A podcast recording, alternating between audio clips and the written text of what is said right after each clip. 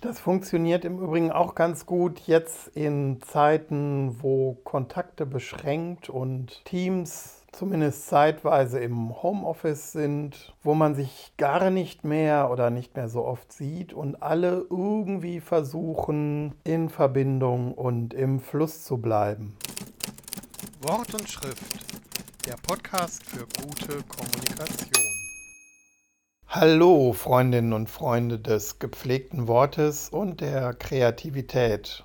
Um genau die geht es heute, denn wir sprechen über Kreativitätstechniken. Wie sorge ich für frischen Wind im Kopf, auch und gerade jetzt in Corona-Zeiten? Wie bringe ich meine Ideen wieder in Schwung, wenn es gerade mal stockt? Wie kann ein Team zu kreativen Ideen kommen, Vielleicht gerade jetzt, wo die Leute im Homeoffice sitzen. Darum geht es in der heutigen Folge. Mein Name ist Daniel Fitzke und ich wünsche uns allen viel Spaß. Unser Thema heute Stoßlüften im Kopf, Kreativitätstechniken. Um gleich zu Beginn mal mit einem weit verbreiteten Missverständnis aufzuräumen. Ein Brainstorming ist keine Laberrunde. Brainstorming ist eine Kreativitätstechnik.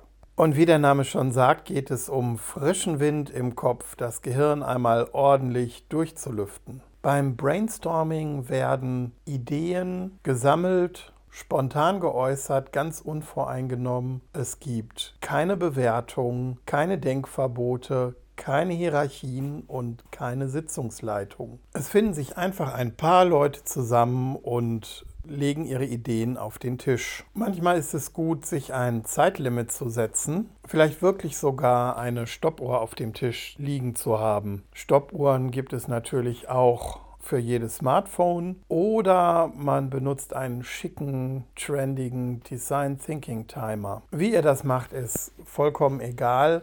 Hauptsache, es gibt so etwas wie einen künstlich empfundenen Zeitdruck, der soll nicht ernsthaft Druck ausüben, aber dafür sorgen, dass nicht unnötig lange nachgedacht wird, sondern dass alle den Gedanken freien Lauf lassen und die Ideen einfach in die Runde werfen. Bewertet und sortiert wird das Ganze erst später. So funktioniert Brainstorming. Im Idealfall gibt es dann noch eine Moderatorin oder einen Moderator, der oder die dafür sorgt, dass das Ganze mehr oder weniger strukturiert und vor allem hierarchiefrei abläuft. Sobald Leute anfangen, die Ideen zu bewerten, sich selbst oder andere zu zensieren oder zu kritisieren, darf die Moderation eingreifen. So ein Prozess kann ganz schön was in Gang setzen und oft kommen die besten Ergebnisse eines Brainstormings nicht unmittelbar, während alle zusammen sind, sondern das Ganze wirkt nach und in den nächsten Tagen fallen den Teilnehmenden noch ganz neue, unerwartete Dinge ein. Dann ist es immer gut, wenn die Moderatorin oder der Moderator noch ansprechbar sind und bereit sind, die neuen Ideen, die Nachzügler aufzunehmen zu sammeln und gegebenenfalls aufzubereiten.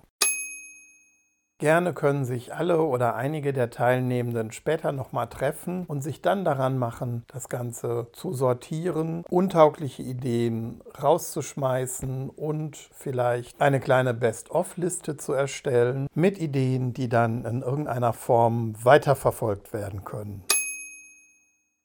Um überhaupt erst ins freie Assoziieren zu kommen und bestehende Denkmuster zu brechen, können vor dem eigentlichen Brainstorming ein paar Aufwärmübungen hilfreich sein. Hier bieten sich zum Beispiel gute alte Kinderspiele an, wie der lange Satz Ich packe meinen Koffer ein oder Teekesselchen. Die bringen uns im wahrsten Sinne des Wortes auf ganz andere Gedanken und aktivieren Areale im Gehirn, die beispielsweise im klassischen Setting Setting eines Meetings normalerweise nicht zum Zuge kommen. Man kann sogar noch einen Schritt weiter gehen und solche Spiele ganz gezielt dazu einsetzen, bestimmte Ideen zu generieren. Wenn es beispielsweise darum geht, ein regionales Produkt zu vermarkten, ein Hotel oder einen Landschaftsraum zu bewerben, bietet sich Stadt, Land, Fluss an. Dabei muss gar nicht immer Stadt, Land, Fluss und was auch immer als Überschrift stehen, sondern die Überschriften lassen sich nach Bedarf abwandeln. Nehmen wir zum Beispiel an, wir wollen eine Geschichte über den Winter oder den Frühling schreiben oder die Website für einen Weihnachts- oder Frühlingsmarkt, dann könnte das Spiel zum Beispiel Klang, Duft, Farbe heißen. Da finden sich dann ein paar Leute zusammen, erwecken vor ihrem geistigen Auge Bilder von Weihnachten, der Adventszeit oder eben dem Frühjahr und kommen über das Spiel ins freie Assoziieren. Aber nochmal zurück zum Brainstorming. Da gibt es verschiedene, teilweise sehr strukturierte Varianten. Und das Ziel ist dabei immer, innerhalb der vorgegebenen Struktur ins freie Assoziieren zu kommen. Das funktioniert im Übrigen auch ganz gut jetzt in Zeiten, wo Kontakte beschränkt und Teams zumindest zeitweise im Homeoffice sind, wo man sich gar nicht mehr oder nicht mehr so oft sieht und alle irgendwie versuchen, in Verbindung und im Fluss zu bleiben. Ich arbeite beispielsweise in einer Sparkasse und unser Team ist im Rahmen des betrieblichen Pandemieplans über mehrere Standorte verteilt. Wir arbeiten viel im und aus dem Homeoffice und einige Teamkolleginnen und Kollegen haben sich seit Monaten nicht mehr gesehen außer vielleicht auf dem Videobildschirm. Vor kurzem hat mich eine Kollegin angerufen, die auch an einem anderen Standort eingesetzt ist. Unsere letzte persönliche Begegnung liegt gut ein halbes Jahr zurück und sie schmorte ein bisschen im eigenen Saft und suchte nach einem griffigen Titel für eine Kampagne. Wir haben uns dann an den großen Werkzeugkoffer kreativer und professioneller Methoden, der gerade in irgendeiner mentalen Ecke stand, erinnert, ihn mal wieder hervorgekramt und zum Werkzeug des Brainwriting gegriffen. Beim Brainwriting werden Ideen frei assoziiert und aufgeschrieben, möglichst schnell, möglichst ohne nachzudenken und am besten gegen die Zeit. Ich habe also meinen schicken, stylischen Design Thinking Timer hervorgeholt und wir haben in drei Runden zu jeweils nur einer Minute, ohne groß zu überlegen, beide eine lange Liste von Ideen mit möglichen Kampagnentiteln aufgeschrieben.